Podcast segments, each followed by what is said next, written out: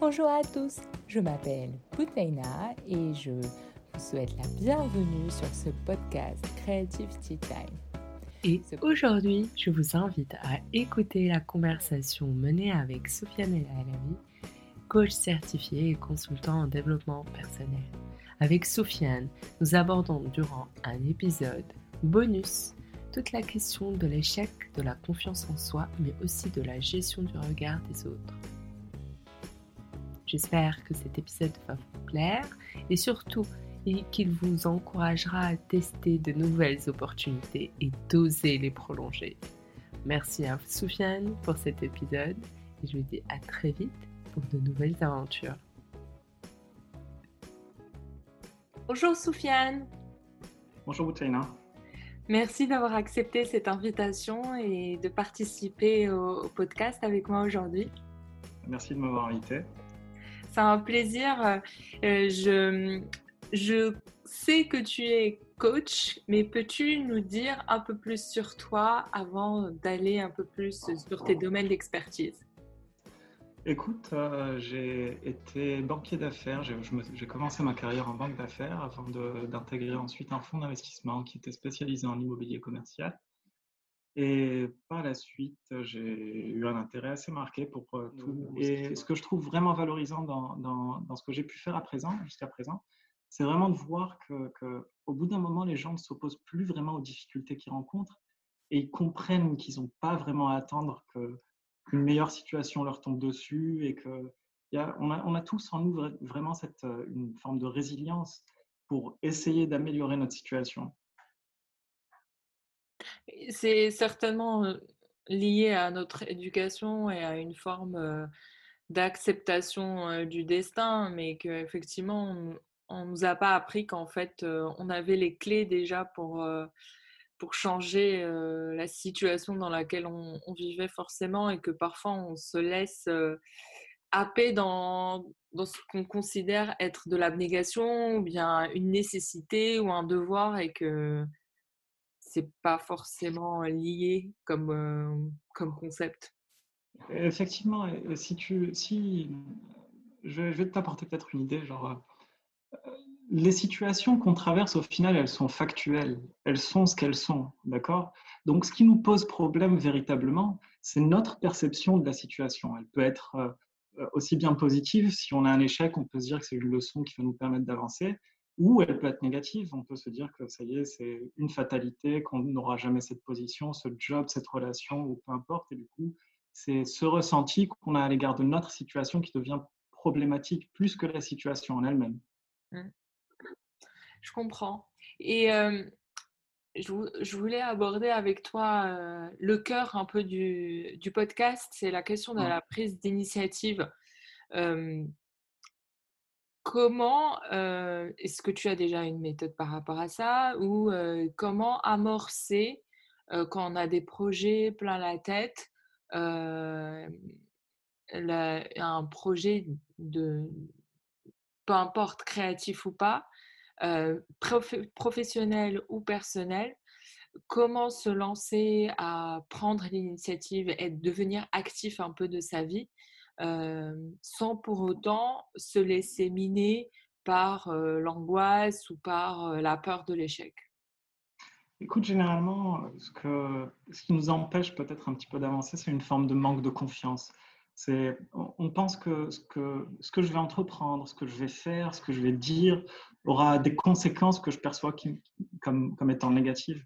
Et ce sont ces idées qu'on finit par entretenir, qui finissent par provoquer de l'anxiété et certaines peurs que je pense qu'on va aborder, notamment celle de l'échec dont tu as parlé. Mais au final, on ne devrait pas nécessairement souffrir de, notre futur parce qu'il n'existe pas encore. Ce qui nous pose vraiment problème, c'est, au fond, c'est notre imagination. Et la réponse qu'on adopte de façon assez habituelle quand on est face à ces peurs, c'est de rester dans une zone de confort qui nous empêche de faire les choses auxquelles on aspire, d'avoir les relations qu'on veut, le job qu'on veut. Et ce que je fais typiquement en séance, c'est que j'interdis à mes clients de dire qu'ils n'ont pas confiance en eux. Et à la place, je leur demande plutôt d'énoncer quelles sont ces peurs qu'ils ont, plutôt que de s'identifier à une idée assez vague qu'ils ont d'eux-mêmes euh, et qui ne confrontent pas au final on pense qu'on n'a pas confiance en soi, qu'on ne va pas réussir, etc. Et donc, la peur d'échouer dans ce qu'on veut entreprendre traduit parfois peut-être, ça, peut commencer par un manque de vision. Euh, donc, sans vision de ce que je veux pour chaque domaine de ma vie, pour le boulot, pour mes relations, alors je serai toujours soumis à mes circonstances, de ce que mon boss veut pour moi, de ce que mes parents veulent pour moi, de ce que mon, ma partenaire veut que je sois pour lui. Et les personnes qui viennent me voir en souffrent vraiment. Euh, elles ne sont pas épanouies parce que leur vie ne correspond pas à ce qu'elles attendent au fond d'elles. Et un bon indicateur qu'on est dans cette situation se trouve généralement dans le fait qu'on va commencer à se plaindre, à se victimiser. Mais l'idée derrière tout ça, c'est que je peux définir un idéal, d'accord? Si je pouvais atteindre un objectif ou cette vision que j'ai, alors ça va justifier les efforts que je vais devoir fournir. Qu'est-ce que je veux pour mon boulot, pour ma famille, pour mes finances, pour mes relations? Ça implique que j'ai besoin d'un plan d'action et qu'il y a certaines parties de moi-même que je vais devoir étoffer. Je vais devoir devenir un meilleur communicant, euh, peut-être devenir plus intelligent, développer mon parcours académique. Tout dépend au final de mes objectifs. Mais la probabilité de réalisation de ce qu'on vise, est-ce que tu sais à quoi elle est soumise? Euh, je, je dirais euh, à nos actions. Exactement, c'est à tout ce que tu fais à l'instant présent. Chacun de tes actes compte. Donc, soit je vais entretenir des comportements qui vont être sur une forme de paresse, d'apathie, ou je vais préférer passer mon temps libre sur, euh, Netflix ou sur Instagram, et soit je vais me prendre en main pour essayer d'assumer mes responsabilités et tout faire pour m'orienter vers ce que je veux vraiment. Et ce que ça implique, c'est qu'il y a des parties de moi-même que j'apprécie parce qu'il y a une contrepartie qui me ferait du bien, mais dont j'arrive pas nécessairement à me défaire. Et ce sont ces parties-là que je vais devoir sacrifier. Celles qui sont basées sur la recherche d'une forme de gratification, par exemple. Et il y a autre chose, en fait, qui, qui fait qu'on va se distancier un petit peu de nos objectifs. C'est si on fixe des objectifs qui sont relativement distants, qui nous paraissent trop éloignés, ils peuvent finir par nous écraser à plus forte raison si on pense qu'on n'est pas capable de les atteindre. Mm. Et c'est normal d'avoir peur d'échouer. Mais ce qui n'est pas normal, c'est de rester là où on est si ça nous rend misérables. Et ce que je rappelle à mes clients dès nos premiers, nos premiers échanges, c'est que quelles que soient les circonstances ou la situation dans laquelle on se trouve, est-ce que tu sais ce qu'on peut vraiment choisir? Mm. Oui, parce qu'il y a, y, a, y a, des éléments qui sont externes et qui nous sont imposés. Bon, bah, je vais dire, je ne sais pas, quelque chose comme le Covid. Euh, mais il y a aussi nos éléments euh, quotidiens de comment approcher les choses. Moi, tout simplement, en fait, euh, je n'écoute pas les informations 4 heures par jour. Hein. Je, je regarde 5 minutes et puis après, même pas, c'est fini, je passe à autre chose parce que sinon, en fait, c'est angoissant et, je commencerai à me poser des questions euh, sur. et c'est tout à fait naturel, c'est tout à fait normal et on fait tout ça. Mais, au final, tu vois, quelle que soit euh, la situation à laquelle tu te retrouves confronté, que ce soit la pandémie, les implications qu'elle a pu avoir, qu'est-ce que tu choisis vraiment à ce moment-là? Quand tu es confronté, je ne sais pas, à euh, une personne qui te parle mal, qui euh, à une relation qui, est sur le déclin, qu'est-ce que tu pourrais vraiment choisir? En fait, ce sont tes réactions. D'accord? Mmh. Tes réactions sont souveraines. Et ce que ça veut dire, c'est que tu as toujours fait ce que tu veux. Ça, c'est vraiment un point que, dès qu'il est intégré, on finit par comprendre qu'on fait toujours ce qu'on veut et qu'on obtient en contrepartie ce qu'on recherche quelque part, même si ça peut sembler opposé à ce qu'on souhaite, parce que tant qu'on ne prend pas cette initiative vraiment de s'orienter vers ce, qui pourrait être vraiment mieux pour nous. Alors on va rester dans une forme de, victimisation, de se dire qu'en fait ce sont mes éléments exogènes, cette situation ou cette réalité qui fait que je suis dans cette situation. Mais en fait non. Si, si au fond de toi tu savais que les objectifs que tu évites volontairement se dérouleraient exactement tels que tu l'espères, si tu étais sûr que ça allait marcher, est-ce que tu les éviterais quand même? Alors, l'un de mes, mes, bémols, on va dire, que je vais, je vais poser, au-delà du fait qu'effectivement, il, y a des, il, il y a des handicaps, on va dire, et des difficultés qui sont parfois euh, vraiment, vraiment, pour le coup, difficiles à dépasser. Euh, je, je, ce que je, je, vois et ce que j'ai expérimenté, en, en fait, c'est que c'est la difficulté de pouvoir déjà poser la vision et de, et de la séparer de ce que les autres nous projettent en fait.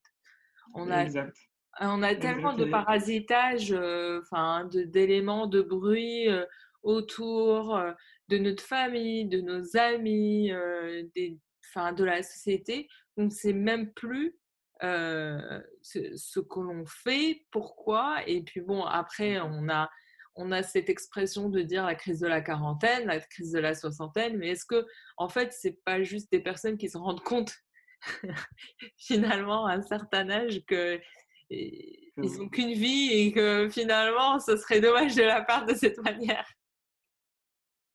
Et tu sais, euh, Stephen Covey disait que ce n'est qu'en arrivant sur la dernière marche de l'échelle que certaines personnes s'aperçoivent qu'elles reposaient sur le mauvais mur.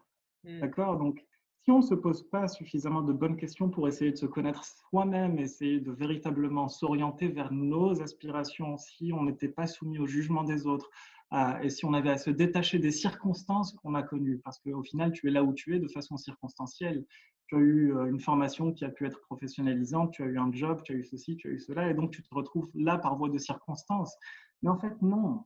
Si tu, as choisi en fait à chaque fois les réactions que tu as pu avoir face à certaines circonstances, mais il y a la nécessité d'une prise de conscience qui veut que si tu n'es pas bien là où tu es, alors il serait peut-être temps de te poser certaines questions. Et au final, la peur de vouloir s'orienter vers ce que tu as envie, vers euh, cette vision que tu, as, que, tu dois développer au bout d'un certain moment, pour essayer de te dire, mais vraiment, si j'évitais en fait les choses que je ne veux pas pour moi, où est-ce que je serais dans un an, dans cinq ans, et si je faisais vraiment les choses que j'ai envie de faire, où est-ce que je serais? Euh, Ce que ça implique, c'est que la peur de l'échec, l'anxiété, le stress, c'est un peu le point de rencontre entre ce qui est incertain, et une forme de, manque de foi. Je ne crois pas en moi et c'est comme ça que je me retrouve à me retourner vers une, zone une forme de zone de confort. Mais personnellement, je ne lui donne pas ce nom. Pour moi, c'est plus une zone, de, une zone familière, mais qui est la plupart du temps inconfortable. Et pour, pour aider mes clients à dépasser cette forme d'anxiété, euh, j'applique une, euh, une technique qui s'appelle la technique d'exposition, qui est mise en avant dans la thérapie cognitivo-comportementale, ou la stratégie des petits pas, et qui correspond en fait à une exposition volontaire et graduelle à ce qui nous fait peur. Euh, c'est ce que j'ai fait moi. Hein. Bah, écoute, euh, c'est vraiment très bien. J'imagine que, enfin, dans, dans, le cadre du lancement de ton podcast, peut-être que tu avais certaines appréhensions avant ah oui, de Et tu vois que dès que tu finis par t'engager dans l'action et que tu te détaches un petit peu de, euh, ce, juge, en fait, c'est, cet avenir incertain finit par devenir ton juge qui finit par t'écraser. Et cette peur, si tu n'arrives pas à la dépasser, alors tu vas entretenir une forme de... tu, vas, tu vas rester dans cette zone de confort.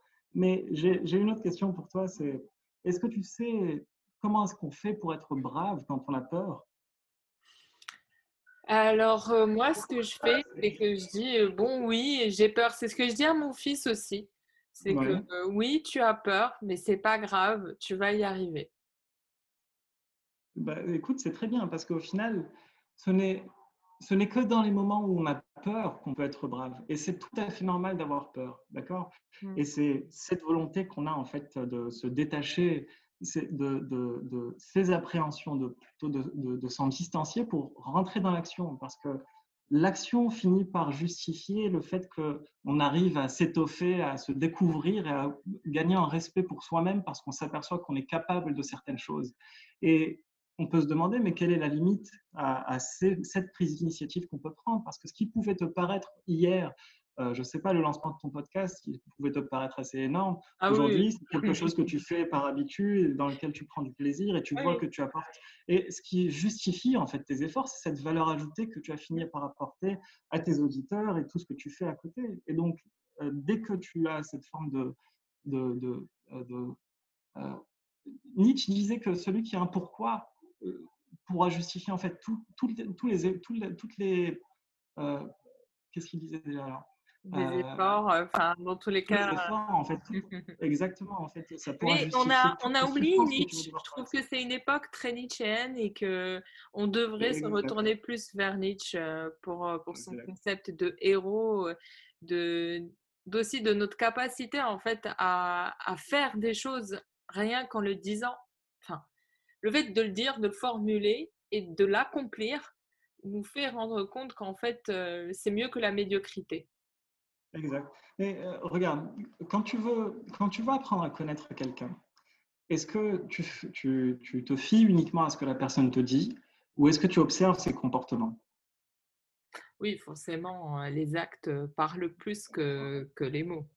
Et au final, on essaye de faire les deux parce qu'on essaie de, de, de, de, conformer en fait ce que la personne nous dit mmh. avec sa façon d'agir pour qu'on puisse lui faire confiance. Mmh. Mais du coup, est-ce qu'on fait la même chose avec nous-mêmes? Est-ce qu'on observe déjà les idées qu'on se répète sans cesse de je ne suis pas capable, je ne suis pas assez Et surtout, est-ce qu'on observe nos comportements?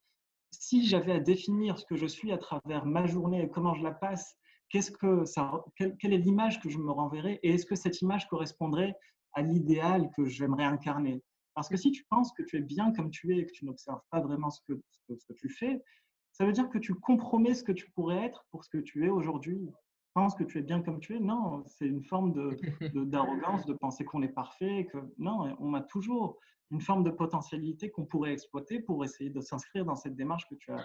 Ben, la, la, preuve, même notre cerveau n'est pas exploité à la hauteur de, de son potentiel. Donc, Exact, exact. J'ai une question parce que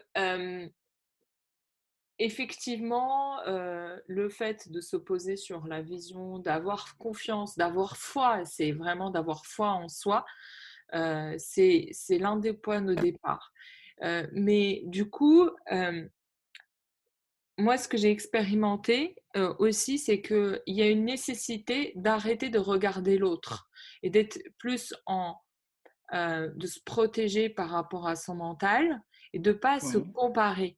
Parce qu'en fait, on a euh, déjà on a une habitude de se flageller, mais en plus, on va toujours, on a tendance à dire non, mais l'autre, c'est normal, lui, il peut faire ça parce qu'il a sa famille ou il a de l'aide ou euh, je sais pas quoi. plutôt que de nous reposer nous-mêmes des questions. Bon, c'est vrai que les réseaux sociaux n'aident pas, euh, mais comment tu abordes la question de la comparaison euh, par rapport à la et la confiance en soi? En gros, ça se rattache à une forme de, de, la comparaison, c'est un petit peu la peur du jugement. Et, euh, au final, tu sais, quand, quand on est plus jeune, nos figures d'autorité, nos parents nous incitent à changer pour mieux étudier, mieux se comporter, etc. Et, cette démarche inclut une composante de récompense, mais surtout une composante de punition ou de sanction quand on n'est pas à la hauteur. On a pu être soit diminué, étiqueté, on a pu être comparé aux autres en nous disant pourquoi, je ne sais pas, tu n'es pas aussi studieux ou calme que ton frère ou ta sœur ou ton ami ou peu importe. Et tout ça finit par nourrir chez nous une forme de, un sentiment d'infériorité, d'insécurité, de ne pas être assez. Et c'est ce qui nous pousse un petit peu à nous comparer aux autres. Et une fois adulte, on essaye d'invalider ce sentiment en essayant de gagner l'approbation des autres, d'être apprécié par les autres, en essayant de répondre à leurs attentes. Ce que ça veut dire, c'est qu'on soumet nos ressentis à leur appréciation et qu'on a externalisé un petit peu notre amour propre et qu'on a besoin de se sentir apprécié ou valorisé par les autres pour être bien.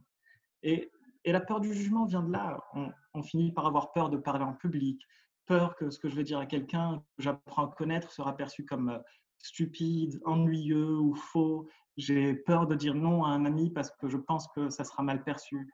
Et, à force, on devient plus soucieux de, son image que de sa personnalité. Et de pouvoir d'être. ça part de là, on, finit par euh, avoir une certaine difficulté à accepter notre situation. Et si on a besoin de l'approbation des autres, alors ce qu'on recherche dans nos relations, c'est au fond de, se sentir bien plutôt que d'être bien ou d'être épanoui. Et euh, ce que, voilà, ce, que, ce que je préconise en fait dans, dans le cadre de mes séances, c'est la première chose à faire pour dépasser cette peur du jugement, euh, cette peur d'être mal perçu, cette anxiété qui s'y rattache, c'est dénoncer la vérité. Euh, regarde, il y a, deux raisons qui feraient qu'on va compromettre ce qu'on pense vraiment. La première, c'est parce que je veux préserver mon image auprès de toi. J'ai envie de te plaire ou de correspondre à ce que je pense que tu attends de moi pour être apprécié. Parfois par, par, par intérêt, que ce soit dans un cadre pro ou perso d'ailleurs. Ou tout simplement parce que ça me fait du bien de plaire au détriment de mon intégrité. Et le deuxième point, c'est que j'ai envie de gérer ta réaction parce que j'ai peur de la façon avec laquelle tu, euh, tu, tu te comporterais si j'étais authentique et je ne veux pas m'exposer soit à de la colère, soit à de la déception, soit à du rejet. Et ce que, ce que je finis par dire à mes clients qui ont peur d'être jugés, c'est que tu es d'accord qu'on ne pourra jamais plaire à tout le monde. Euh, du coup, qu'est-ce qui est préférable? Est-ce que je vais faire de mon mieux pour essayer de préserver une image que je module en fonction de ce que les autres attendent de moi? Et m'exposer malgré tout à la possibilité d'être critiqué ou rejeté Ou est-ce que je, je, ne devrais pas plutôt accepter le fait que je ne serai jamais accepté de tout le monde et que j'ai tout à gagner à simplement être moi-même pour garder autour de moi les personnes qui sauront m'accepter tel que je suis. Et, et, et, même, euh, et même, je me permets de compléter que même pour les, les personnes les plus proches et qui nous aiment euh, le plus ou le, les, le plus authentiquement, même les personnes les plus proches ne, ne vont pas aimer, enfin, pas, ne vont pas aimer, on va, ça va pas leur plaire. Tout ne va pas leur plaire. Mais par contre, ça, il va, cette personne va nous aimer. Euh, je dis n'importe quoi. Dans les situations de vie, on est amené à prendre des décisions qui ne plaisent pas totalement euh, à notre partenaire ou à notre enfant ou à notre parent, mais qu'au final, on finit par, euh, par les assumer. Et c'est vrai que ça, même ça, vivre avec le fait de savoir que typiquement, je ne sais pas, les parents sont, sont malheureux parce qu'on est loin ou parce qu'on a choisi une voie professionnelle qu'ils ne comprennent pas, ça génère quand même un inconfort qui est très fort. Exact. Au, au final, ce que tu es en train de me dire, c'est que certaines personnes finissent par externaliser les raisons qui feront qu'elles seront bien et du coup, tu vas devenir la cause pour laquelle en fait tu ne correspondras pas à leurs attentes et donc tu vas provoquer chez eux une forme de frustration. D'accord? Mmh. Mais si tu avais à te, à te, conformer exactement à ce que tout le monde attendait de toi pour euh, les préserver, pour essayer de faire en sorte qu'ils soient bien, mais tu ne te retrouveras pas. Et c'est pour ça qu'en se soumettant au jugement des autres, on en devient le prisonnier. On finit en, en permanence par se demander Qu'est-ce que euh, mon, mon, père ou ma mère ou mon fils ou mon partenaire va penser de moi si je dis ci ou si je fais ça? Euh, Qu'est-ce que cette personne que je ne connais pas va penser si je dis quelque chose d'inintéressant? Est-ce qu'on va penser que je ne suis pas compétent en bureau? Et au final, dans nos rapports, on finit par passer plus de temps dans notre tête à se poser toutes ces questions plutôt que d'être présent et simplement attentif. Et cette attention nous permet justement de faire preuve de discernement savoir vraiment ce qu'on veut. On a une vision, on y va, d'accord? Et euh, ça nous permet également de mieux gérer les, certaines frustrations en essayant d'expliquer les choses un peu plus clairement aux autres pour leur dire que non, en fait, il y a une forme d'indépendance à adopter, qu'on a certaines responsabilités qu'on a envie d'endosser, qu'on a, envie d'accomplir certaines choses qui ne correspondront peut-être pas à ce qu'ils veulent, mais euh, ça, ça, traduit une recherche d'authenticité. Et être authentique ne veut pas dire qu'on va être désagréable avec son partenaire ou peu importe. Ça veut simplement dire qu'on peut être en désaccord. Et c'est ce qui nous permet de mettre des limites saines avec certaines personnes qui pourraient s'inscrire dans une démarche de contrôle parce que les personnes que tu vas frustrer vont essayer de te culpabiliser. Si tu fais quelque chose pour toi qui ne leur correspond pas, elles vont te, justement essayer de te, de te diminuer, parfois de te diminuer, parfois de te juger, parfois de ne pas t'encourager. Et justement, c'est là que euh, c'est cette forme de, de, euh, on cherche vraiment à être accepté tel qu'on est par les autres et à être aimé de façon inconditionnelle, mais par moments, il y a effectivement certaines frustrations. Moi, je t'avoue, j'ai fait mon deuil et je sais très bien que y a le seul amour inconditionnel que je recevrai, c'est celui de, de mes parents euh, et à la limite de mes enfants, mais c'est tout parce que c'est l'amour le plus, on va dire, euh, et, encore, moi je dirais limite que le seul amour que je donne de manière inconditionnelle, c'est ce que je, celui que je donne à mon fils. Mais en vérité, euh, on, a, on a toujours des choses qu'on ne veut pas donner. C'est à nous euh, et qu'on pose comme limite et, et qu'on ne peut pas se perdre dans des relations, même si elles sont d'amour. Justement, en fait, quand tu euh, un bon indicateur en fait que tu es dans une relation dans laquelle tu n'es pas vraiment toi-même, c'est le ressentiment que tu vas avoir à l'égard de la personne avec qui tu es parce que tu fais certaines choses à contre-cœur ou tu dis tu, tu, es en accord avec certaines choses pour lesquelles, dans lesquelles tu n'abondes pas en fait. Si, et c'est comme ça en fait que, certaines personnes finissent par rentrer dans des relations qui peuvent revêtir un caractère assez toxique. Mmh. Si quelque chose, et d'ailleurs, enfin, juste avant de, continuer, c'est une autre peur que je voulais aborder avec toi, c'était la peur du conflit. Mmh. C'est si je dis quelque chose et que je risque alors de perdre ma relation, que je risque de perdre mon job, même si ce que je fais ne rentre pas dans mes attributions et ne me motive pas, alors je vais être constamment sous pression pour essayer de correspondre à ce que l'autre attend. Et c'est comme ça qu'on adopte une forme de façade dans laquelle on pense être gentil, ou qu'on fait des efforts en contrepartie de certaines attentes, où on espère que les choses se dérouleront de façon lisse, que les gens vont nous traiter comme on l'espère. Mais au fond, on confond euh, euh, être gentil et être inoffensif. Si tu penses que tu es gentil parce que tu corresponds à ce que les autres attendent de toi, en fait, non, tu es peut-être inoffensif et tu te caches derrière le manteau de la vertu et de cette gentillesse. Vas te retrouver, tout simplement parce que tu n'as pas envie de te retrouver dans des situations où tu sais que tu vas être confronté à de la colère, de la frustration et des réactions que tu peux trouver désagréables. Et c'est confronter cet inconfort et passer par cette forme de conflit qui va te permettre de t'émanciper. Donc, apprendre, c'est comme ça qu'on peut essayer d'apprendre à s'affirmer, à être authentique sans devenir agressif, à savoir mettre des limites quand il le faut pour euh, éviter une forme de communication qui pourrait être dégradante. Et ça, tu le vois tout de suite. Si tu es étiqueté, diminué, que la personne en face de toi t'écoute uniquement pour te répondre et qui essaye d'avoir raison plutôt que d'essayer de te comprendre, c'est comme ça. Donc, euh, c'est pour ça que la communication en soi, une communication saine est vraiment, vraiment nécessaire pour mettre des limites.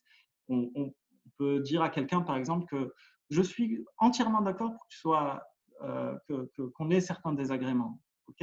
mais je, je, je, ne veux pas que tu essayes à tout prix d'imposer ton point de vue ou que tu élèves la voix pour le faire. Je veux qu'on ait un échange qui soit constructif, qui soit honnête, pour qu'on arrive tous les deux à un meilleur niveau de compréhension et qui nous permettrait tout simplement de lisser ces désagréments qu'on peut avoir et essayer de faire euh, émerger la vérité de nos différentes perceptions. C'est quand les personnes s'ouvrent sur leur vulnérabilité, euh, si euh, tu arrives à, amener ton partenaire ou tes parents à dire qu'en fait, ils sont un petit peu, que, que, ça les attriste ou qu'ils sont un petit peu frustrés de l'orientation que tu as pu prendre, là, tu peux engager un dialogue qui va être un peu sain. Alors que s'ils te disent en fait non, mais ce que tu fais, c'est ça n'a aucune valeur ajoutée ou c'est pas positif ou peu importe. Là, ce sera un petit peu dans une logique où tu vas être diminué. Mais euh, c'est là qu'en fait la communication est importante. Et si on ne cherche pas justement à essayer de lisser ces désagréments, on peut se demander ce qu'on cherche au final quand on discute avec quelqu'un. Est-ce que c'est uniquement de la critiquer, de, euh, on essaie de se venger de quelque chose, de, véhiculer son, son ressentiment? Ce que, ce que j'essaye de dire au final, c'est qu'on peut discuter sans se disputer. oui, complètement. Mais après, ça, ça demande un effort d'attention qui est très, très élevé. Exact, exact. Et c'est pour ça qu'une fois que tu sors un petit peu de ta tête et que tu, arrives, tu, te détaches un petit peu de cette appréciation, de cette soumission à l'appréciation des autres, d'assujettir de, ton ressenti aux réactions des autres qui peuvent être désagréables par moment, alors là, tu peux faire preuve d'attention parce que tu n'es pas dans ta tête à te demander qu'est-ce que je vais devoir justifier.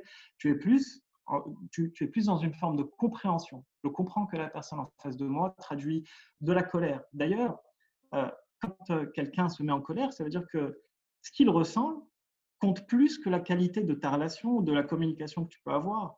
Et justement, ce que, ce que j'incite mes clients à intégrer dans, dans, euh, dans, dans leur situation, c'est que nos circonstances ne seront jamais lisses ou suffisamment safe pour qu'on puisse s'exprimer.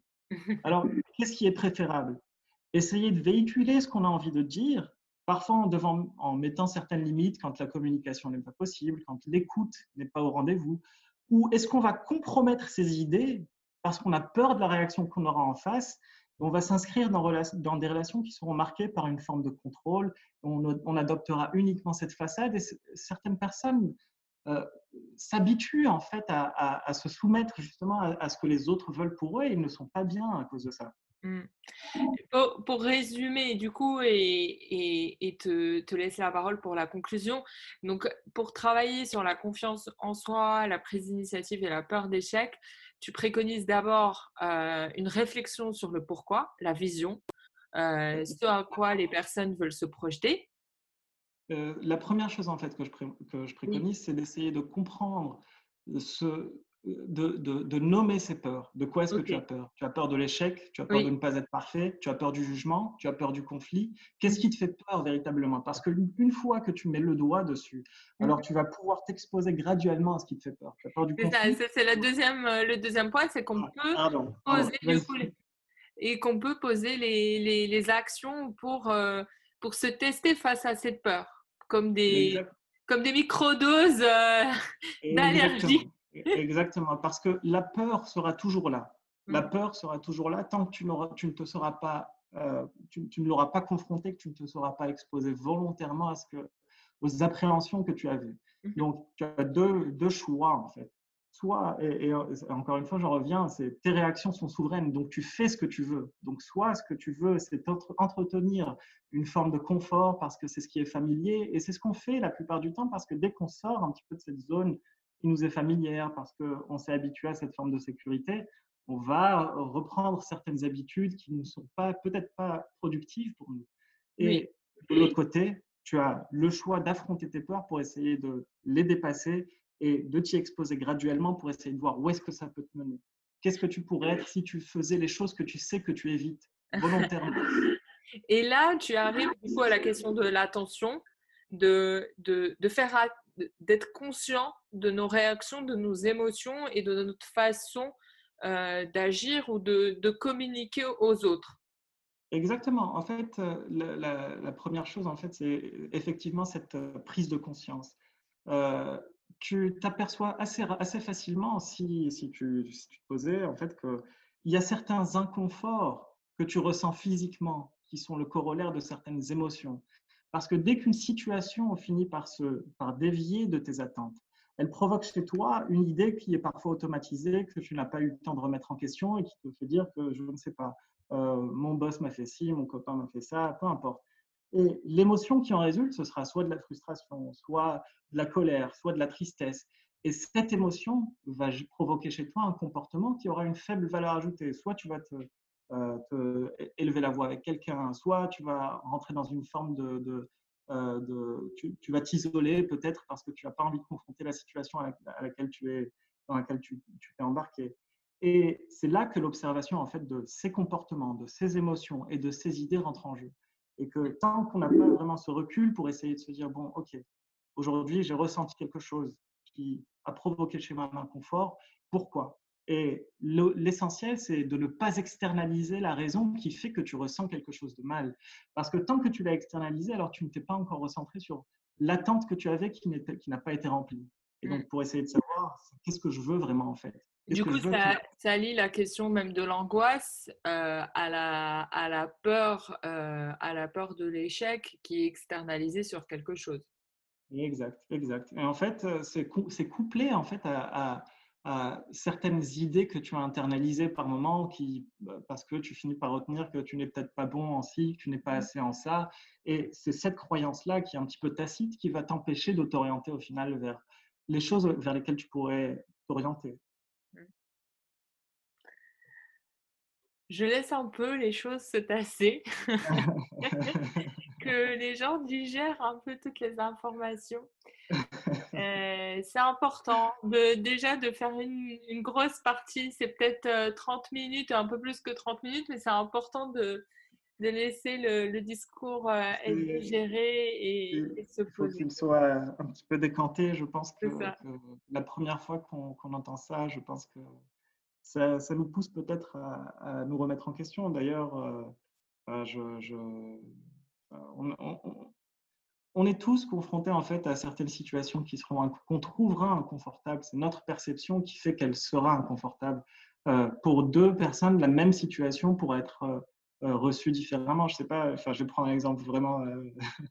Vous êtes si, je sais pas, ton partenaire ne te répond pas dans les cinq minutes après que tu lui as envoyé un message, une personne pourra se frustrer et peut-être que toi, tu te diras qu'en fait, non, il est peut-être occupé, il est en train de bosser, il est en train de faire ceci ou cela. Du coup, c'est euh, cet exercice de faire attention, de prendre conscience de ses idées, de ses émotions, d'arriver à les nommer, d'essayer de les comprendre en se demandant, par exemple, il y a une méthode qui s'appelle la méthode des, cinq raisons, des cinq pourquoi. et d'essayer d'arriver à la cause intrinsèque qui a provoqué l'émotion que tu as, as ressentie à un certain moment, surtout si elle est négative. D'accord? Et c'est ce qui te permet au final de d'orienter, d'ajuster tes comportements pour essayer de voir si euh, à certains moments tu n'as pas toléré certaines choses que tu aurais, pour lesquelles tu aurais dû mettre euh, certaines limites.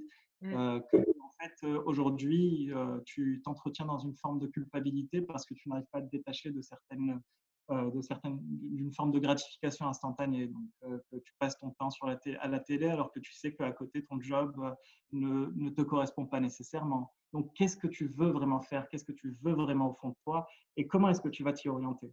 Mmh. Si les personnes qui nous écoutent souhaitent te contacter pour en savoir un peu plus, Sofiane, comment elles peuvent faire via Instagram, ça fonctionnerait très bien? Soit via, Instagram, c'est SEA Life Coach, soit euh, sur Internet, c'est sealifecoach.com. Parfait. Euh, je te remercie pour. Euh, Écoute, c'est moi. Merci de m'avoir invité. Ton, ton temps, pour tes insights très pertinents. Je me suis reconnue il y a quelques années où j'étais frustrée pour quelqu'un qui ne me répond pas au, au message ou quand j'ai appris à dire que je ne suis pas là pour être gentille, mais je suis là pour faire le travail. on, passe tous par là et, ce que je voudrais dire aussi aux personnes qui nous écoutent, c'est que j'ai l'impression de ce que tu viens de dire, euh, c'est une intuition que j'avais déjà, c'est que euh, c'est une grosse part de l'éducation, euh, particulièrement envers les filles. On leur a appris que la valeur primordiale, c'était la gentillesse et, d'avoir l'approbation des autres. L'agréabilité est un trait de personnalité qui est effectivement plus développé chez les filles. Ouais. Et que malheureusement, du coup, ça développe certains travers après, mais qu'en fait, on est obligé, si on veut, après, si on veut, euh, évoluer. Et voilà, on est obligé d'apprendre à, s'en détacher petit à petit et, et faire en sorte de, se connaître soi-même et pas pour ce que les autres veulent de nous. Exact, exact.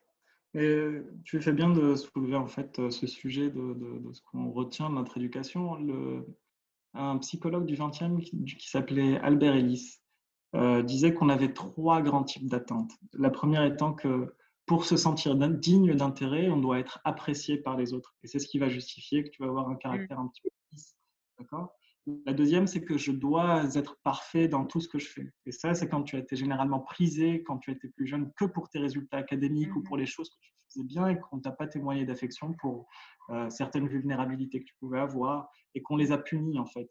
Et la troisième, c'est que les choses doivent être faciles pour moi. Et les choses, les choses doivent se passer exactement telles que je l'espère. Et ça, c'est généralement quand euh, tu as été euh, un petit peu gâté, on va dire, et qu'on ne t'a pas appris à, te responsabiliser, à t'orienter vers ce que tu veux vraiment. Mmh. Et ces trois grandes croyances finissent par avoir des conséquences sur les comportements qu'on adopte, sur les idées qu'on ne remet pas en question, sur ces émotions qui en résultent. Et ça peut être effectivement préjudiciable à l'orientation qu'on veut prendre. Mmh c'est intéressant d'avoir du coup une voix sur le podcast euh, masculine parce que j'aime bien aussi avoir les hommes.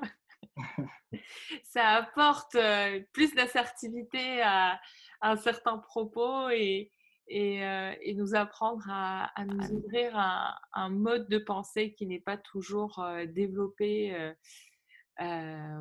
au-delà d'une question quelconque de féminisme, juste à la, la possibilité de s'ouvrir sur au-delà de cette euh, de l'envie d'être parfaite, de l'envie de plaire, et, ce que, et le dernier, que c'est supposé être facile, donc on est supposé être expert. Et, ça, c'est important aussi. Merci beaucoup, Sofiane. Bien, écoute, ça a été un plaisir.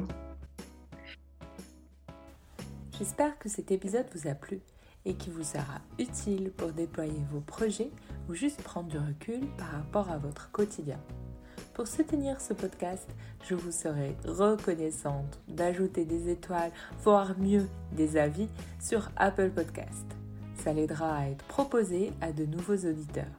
Je vous dis merci et à bientôt pour une nouvelle aventure.